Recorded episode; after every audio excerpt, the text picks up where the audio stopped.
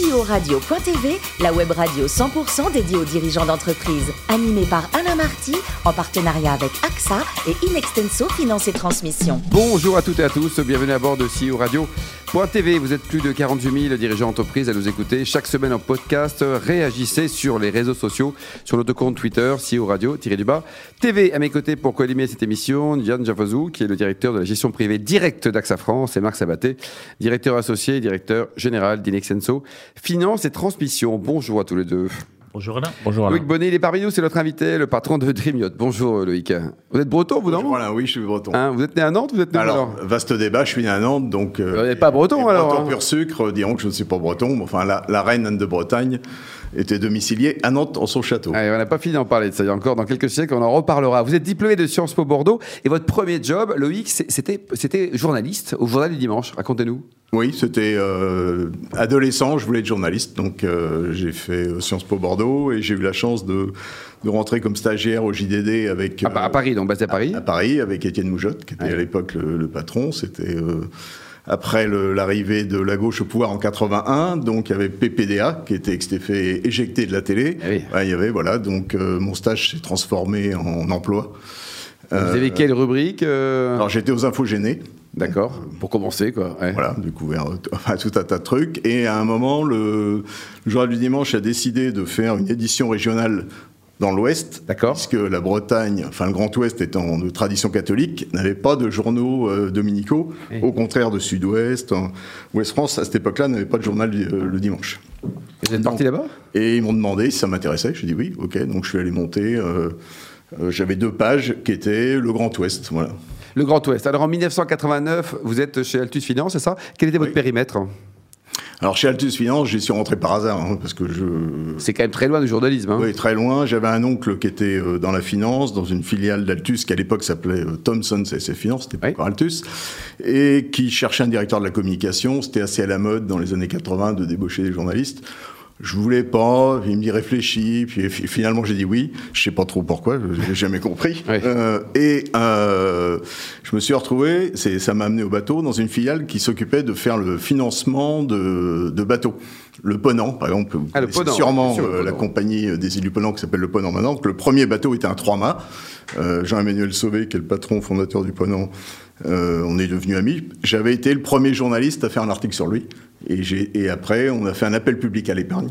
D'accord. Pour financer le bateau. Ensuite, on a fait le Club Med 2. Donc c'est avant le rachat par, par Kering, hein, par PPR. Ah, bien, bien, bien. c'était, à l'époque, c'était euh, trois officiers de marine euh, qui avaient un projet. Euh, si vous voulez tout savoir, c'est un miracle qu'il soit encore là parce que économiquement, le bateau n'était pas viable. Ah. ça avait mal commencé, le chantier avait failli déposer le bilan avant la fin de la construction. Donc Altus avait supporté le, avait fait la fin de mois pour que le bateau soit livré, et le bateau en fait était trop petit. Il avait pas assez de cabines. Mais c'est ça, on n'était pas rendu compte avant. C'était un des officiers qui avait un rêve, que c'était de relancer de la marine française. De, de l'élégance aussi. L'élégance, voilà, sur un bateau à voile. Donc euh, c'était c'était une bonne idée. C'est juste, euh, il manquait encore un peu le.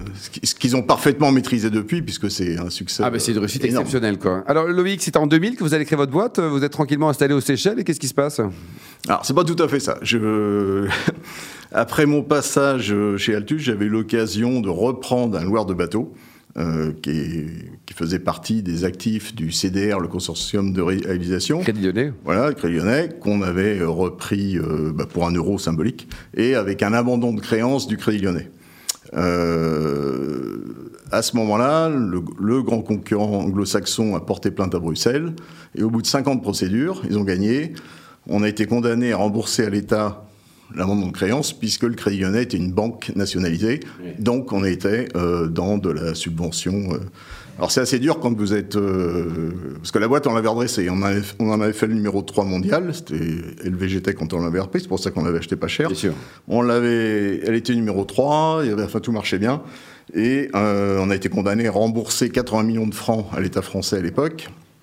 Donc, on avait une clause dans le contrat avec le CDR qui disait que dans cette hypothèse très improbable parce que selon eux, le lobbying à, Bruxelles était suffisant pour qu'on oublie un peu l'affaire. on pourrait rendre la société et évidemment ne pas être responsable. Bon, donc on l'a rendu. et l'ironie de l'histoire, c'est que Suncell, donc qui était la société qui a porté plainte au nom de la concurrence, l'a racheté à la barre pour une dizaines de millions. C'est que les petits malins. Alors le côté positif, c'est que cette expérience-là euh, m'a permis de construire Dream mais au départ, je, pour rien vous cacher, quand je suis parti euh, en 2000 aux Seychelles, j'avais pas l'idée de faire le leader mondial de location de bateaux. J'étais plus euh, bon, j'adorais les Seychelles, j'avais c'était pas encore très connu, enfin beaucoup moins. Faut dire c'est quand même pas mal hein, les Seychelles. Pour ceux qui y sont allés, oui, c'est pas mal. C'est un côté breton, il y a les rochers, euh, le granit rose, mais avec le soleil en moins, plus, il pleut un peu moins. Quoi qu'il pleut aux Seychelles, c'est très vert. Euh, Et aujourd'hui, donc ça fait quoi? Autour de 200 millions d'euros de, volume d'affaires, on va dire en temps normal, quoi?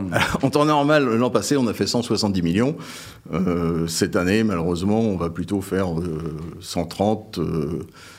Au 31 décembre que les 170 de l'année dernière, alors qu'effectivement, on, avait un, un business plan à 200 millions. À 200 millions, quoi. Et donc, votre, votre métier, quelque part, vous êtes en, B2C, vous, vous louez vos prestations à, des particuliers, un peu avec les, les TO aussi Alors, on a, on a, plusieurs métiers.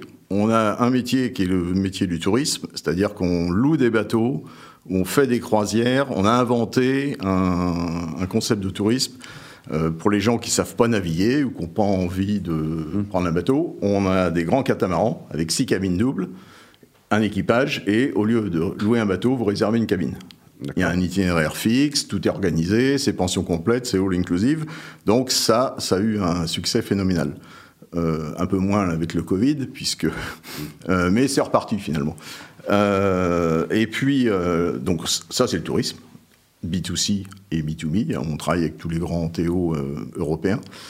et l'autre métier, c'est la gestion d'actifs puisqu'on a un parc de 1200 bateaux, 1150, euh, qu'on gère pour compte de tiers, pour notre propre compte, puisqu'on on possède une partie. Euh, donc on fait de l'achat en vente de bateaux et de la gestion. Et on est très présent sur euh, les métiers de l'économie collaborative. On a racheté une plateforme euh, qui fait du peer-to-peer, hein, de la location de particulier à particulier. ça se développe ça hein? Ça se développe particulièrement pour les petits bateaux. En fait, pas tellement pour les gros bateaux habitables. Parce que quand vous avez un gros bateau habitable. Petit bateau, c'est jusqu'à combien de mètres, selon vous? Ce bateau que vous louez à la journée, un Zodiac ou un, petit euh, Belliner ou un, vous voyez, les, bateaux euh, sans cabine. Oui. Hein? Et ça, c'est euh, en fait, ces trois clics. on le, vous le réservez. Et on a développé aussi le Dreamboat Club qui vous permet, avec c'est l'économie de l'abonnement, vous payez un, un abonnement mensuel, annuel, pardon, et vous avez un parc de bateaux à votre disposition, et euh, pareil, vous le réservez, vous venez le chercher, le bateau est prêt. Yann, vous aimez le bateau? Parce que les Bretons, ils aiment le bateau. Hein. Forcément. Si on est Breton, on aime le bateau. J'ai une question sur le, sur le modèle. Contrairement aux acteurs historiques, vous êtes plutôt sur une, une, approche euh, multimarque, ce qui n'est pas le, cas des, acteurs historiques. Et parallèlement, euh, vous avez passé un partenariat avec, avec Fontaine Pajot pour acheter la, moitié de, vos catamarans chez eux. Donc, comment vous vous positionnez là justement sur... Euh, Alors, sur le premier sujet, euh, moi, je, je, pense que euh, on... lorsque vous louez une voiture, vous aimez bien pouvoir choisir. C'est encore plus clivant sur le bateau. Vous avez des gens qui sont Lagoon, Fontaine-Pajot, Bali maintenant.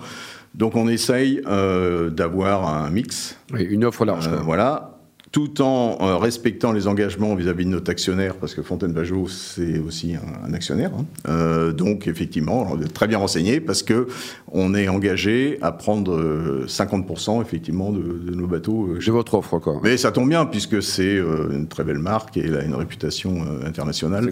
Alors, on est le plus gros client, de toute façon, de tous les chantiers français. On est le plus gros client mondial du groupe Beneteau, on est le plus gros client mondial de Fontaine Pajot Dufour, et le plus gros client mondial de Catanabali. Tous ces gens, ils vous adorent, euh, bah, ils m'aiment bien, vous l'aimez bien. Vous savez, un client, on l'aime bien. Alors en ce moment, ils sont. Ouais. Ils nous aiment un peu moins bien parce qu'on en commande moins de bateaux. Euh, ça va changer, ça va changer. changer. Yann Oui, vous allez de plus en plus vers un modèle de franchise. Euh, pour quelle raison? Alors, c'est la grande mode de la satellite, comme vous le savez. Euh, donc, euh, moi, j'ai un actionnaire, j'ai deux actionnaires. Hein. J'ai un, un, industriel, Fontaine Pajot, et un financier, Nextage. Euh, qui évidemment est plutôt favorable au modèle asset light. Personnellement, j'y suis favorable aussi. En fait, moi, je veux faire évoluer, et c'est le grand défi là, des, trois années à venir, je veux transformer Dream Yacht euh, d'opérateur de, bateaux plus en, à l'image de ce qu'a fait Accor. Hmm. On, a, on sait acheter les bateaux beaucoup moins cher que tous les petits loueurs.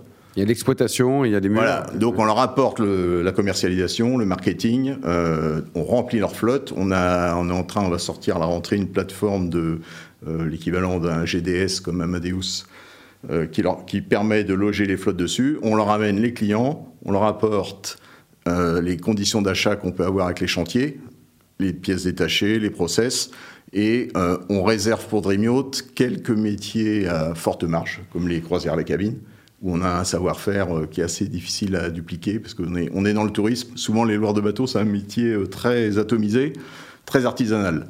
C'est un, souvent un lifestyle business. C'est, euh, vous, aimez le bateau, tiens, c'est sympa. On a dit petit bateau, voilà. Ouais, je vais pas. ans. Je travaille un peu, mais pas trop quand même. Euh, bon. Il fait beau, il fait chaud. Encore un petit ponche? Voilà. Donc, euh, à part focaliser sur certaines niches, l'idée, c'est effectivement d'aller vers un système de alors, franchise. C'est pas forcément le mot. On n'a pas encore trouvé la formule, mais licence, franchise. Euh, en utilisant notre puissance commerciale. De partenariat. Yann Oui, enfin, euh, vous avez développé également l'Aqualodge. Donc, c'est un système de location de bateaux euh, au mouillage. Ça s'est développé avec la crise du Covid également? Alors, incroyable. Les Aqualodge, on les a mis en service très précisément lundi. Je me suis battu avec les affaires maritimes de Martinique parce que j'avais un directeur de la mer qui me soutenait que ce n'était pas un bateau. Et euh, or, on a un acte de francisation, c'est construit par un chantier, c'est toute la magie du truc, parce que le débat, c'est de dire non, c'est pas un bateau, donc vous occupez euh, l'espace maritime, il faut euh, ce qu'on appelle une AOT. et là, l'instruction. Et il navigue ce bateau il Non, justement, le principe, il est au mouillage, donc ça s'adresse, c'est un, autre champ de clientèle, aux gens qui veulent passer des vacances sur l'eau, mais qui savent pas naviguer ou qui n'ont pas envie. En revanche, ils ont un petit Zodiac. Et ils bougent. Lequel il n'y a pas de permis, et ils bougent autour. Donc on les met dans des endroits sympas. Et en ce moment, en Martinique, on a euh, sur les deux mois à venir, en a que deux, vous allez me dire, mais ils sont euh, fully booked. Hein, c'est, euh, le produit. Ça marche très très très, très, bon, malheureusement, on a 80 bateaux à remplir. Les autres ne sont pas aussi bien remplis. Marc?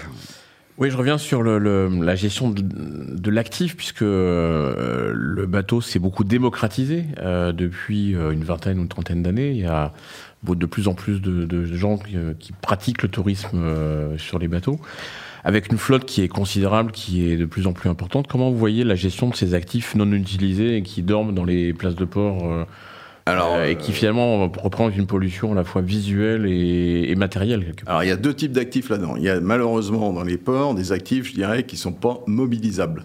C'est-à-dire des, ce que j'appelle moi des bateaux ventouses euh, pas forcément épaves, mais qui sont pas louables, qui correspondent. En revanche, et c'est pour ça qu'on a acheté euh, Samboat il y a deux ans, Samboat est dédié à, cet objet. Le, ce que fait Samboat, c'est de convaincre des propriétaires, de, ben voilà, votre bateau à travers la plateforme, il ne s'agit pas de le mettre en gestion chez un loueur comme Dream parce que beaucoup de gens sont attachés à leur bateau, mais vous, par exemple, vous l'utilisez trois semaines au mois d'août, le reste du temps, vous ne l'utilisez pas on va le louer. C'est exactement euh, parce que vous, avez 100%. Voilà. c'est l'optimisation euh, parce que ces actifs coûtent cher. Les places. Alors, grâce au Covid, on, devient aussi plus créatif. Historiquement, en Méditerranée, on loue les bateaux samedi-samedi. Euh, quand le, le, Covid est arrivé, c'était mon pire cauchemar puisqu'il s'est passé un scénario. Quand on me le présentait, je rigolais toujours en disant attendez, si un jour vous êtes bloqué partout. On est présent dans 35 pays, 60 bases je répondais toujours, attendez, il ne peut pas y avoir une crise sanitaire en même temps en Polynésie, à Cuba, enfin, vous voyez, donc nous, historiquement... Et ventiler les risques, quoi. Voilà, euh, que ce soit les marchés sources ou les destinations. Et là, il s'est passé le truc que, euh, honnêtement, j'avais jamais travaillé dessus. Hein. Pendant trois mois, on avait zéro business.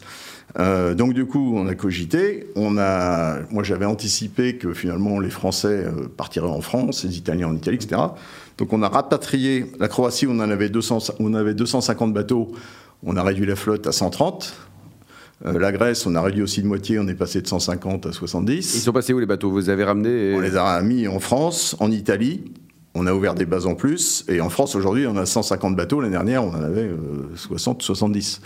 Euh, donc, Et le problème qui se posait, c'est qu'on n'avait pas les places de marina. Parce que passer de 30 bateaux à Saint-Mandry à 70, la marina. Il faut être copain avec non, le maire, non Non, non, non, ça marche pas comme ça. Parce que, ah mince. Voilà. Non, en revanche, ben on s'est dit, on va faire des départs le dimanche. Donc on va. Pas le samedi bah, le samedi, mais les bateaux en plus, on les fait partir le dimanche. Les rotations, euh, donc vous voyez, on devient un peu créatif, on optimise mieux. C'est pour euh, rebondir sur cette histoire d'optimisation, parce que les marinas, c'est aussi de l'optimisation de l'actif. Bon, et là, l'année prochaine, on va même mettre des départs le mercredi. On va faire du mercredi-mercredi, où les gens qui veulent faire 10 jours peuvent faire mercredi-samedi. Bien sûr.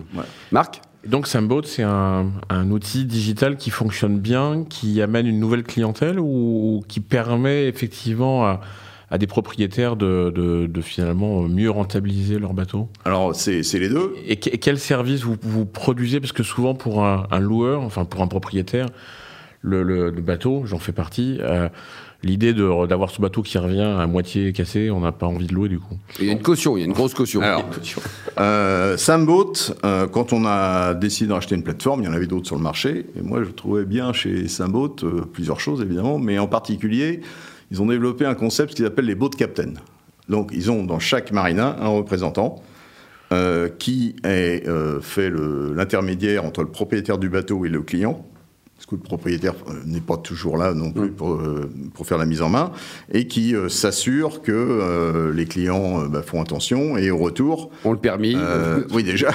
et au retour, facture ce qui est cassé. Enfin, voilà. Donc, globalement, honnêtement, il n'y a pas tellement de casse. Maintenant, si vous avez un bateau classique euh, un, jouet, euh, euh, c'est comme si vous avez une Ferrari. Bon, je pense que vous n'avez pas forcément envie de la prêter parce que vous dites, euh, ils savent pas s'en servir. C'est pareil. Mais globalement, il n'y a pas tellement de casse. Pas trop de soucis, quoi.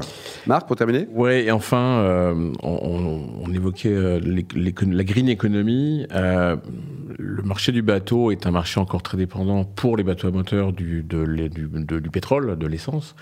Euh, comment voyez-vous l'évolution vers, euh, vers, le vers le moteur électrique euh, sur le marché du bateau? Vous avez trois heures, Loïc. Alors, le, moi, je suis assez confiant. Pour moi, le, principal problème avec le bateau, c'est pas tellement le moteur, c'est la coque. Qui est la coque, plastique, 100% plastique. Donc ça, je, j'ai pas, honnêtement, j'ai pas, j'ai pas de solution. Mais les moteurs électriques, on travaille dessus. les aqualoges qu'on a mis en place, par exemple, sont 100% éco. Euh, on a des, euh, des, panneaux solaires, des toilettes sèches, aucun rejet à la mer. Euh, on a équipé les Zodiacs avec des torpédos, justement, les moteurs électriques. Bon, maintenant, le moteur électrique sur les, bateaux habitables, c'est un autre challenge parce que l'autonomie est un sujet. Hein. Moi, j'ai une voiture électrique, je vois ce que c'est avec la voiture, donc quand, on est au, Grenadines, euh, c'est pas évident de trouver un endroit où on va pouvoir charger. Et très faut rester là-bas. Surtout que nos clients, ce qu'ils aiment, c'est aller dans les endroits où il n'y a, pas personne. c'est pour ça qu'ils prennent la bateau. Il y, a très peu de bornes dans les dans les dans les ports. bah voilà, ça, serait très. oui, et il y a beaucoup d'endroits où il n'y a même pas de port du tout. Euh, Loïc, euh, vous aimez également le, bon vin? Vous êtes fan de, quelle région? Vous avez des, régions favorites, des terroirs favoris? Alors moi, je suis désolé, j'adore le, Bordeaux. j'ai fait mes études à Bordeaux. J'ai plein de copains à Bordeaux et ouais, je... un château en particulier peut-être ou... Euh pendant le Covid, là, euh, je me suis fait quelques plaisirs euh, pour certains soirs. Ah, heureusement. ah bon, donc j'ai sorti, qu'est-ce que j'ai sorti? La fleur Pétrus, en 99, que j'ai vu il y a 15 jours. j'ai mis un Chaspline. Ah, c'est bien ça. très bon rapport qualité-prix. très bon rapport qualité-prix. Fiozal dans le Pessac-le-Oignon. Enfin, si vous voulez, on peut en parler pendant des heures. Vous êtes plutôt rugby aussi, vous avez joué au rugby, hein? Oui. vous étiez quoi, avec les gros? J'étais avec les gros, j'étais talon. Talon, quoi. Et alors, le, club, pour terminer de votre cœur, il paraît qu'il fait, qu'il le public est très sportif, euh, très fair-play. Vous supportez qui?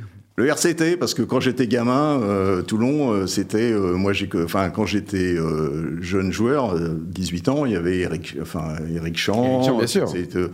J'allais dire cette clique-là, c'est pas, c'est pas très ah, sympa, mais c'était un, un, grand monsieur, mais c'était des guerriers. Voilà, et moi j'aime les guerriers, que ce soit dans le rugby ou dans le reste. Et je trouve que Toulon incarne ces valeurs. Et mon, mon grand moment de bonheur, ça a été la période Wilkinson, parce que ah, Toulon avait à la fois euh, le, la classe et euh, la force en ayant la force avec Botta. Enfin là, j'avais une équipe. Moi, j'étais, euh, j'allais spécialement pour voir un match à, à Merci beaucoup à vous, Loïc. Bravo pour le parcours également. Merci également à vous, Yann et Marc. Fin de ce numéro de CEO Radio.tv. Retrouvez tous nos podcasts sur notre site et suivez notre actualité sur nos comptes Twitter et LinkedIn. On se retrouve mardi prochain à 14h précise avec un nouvel invité.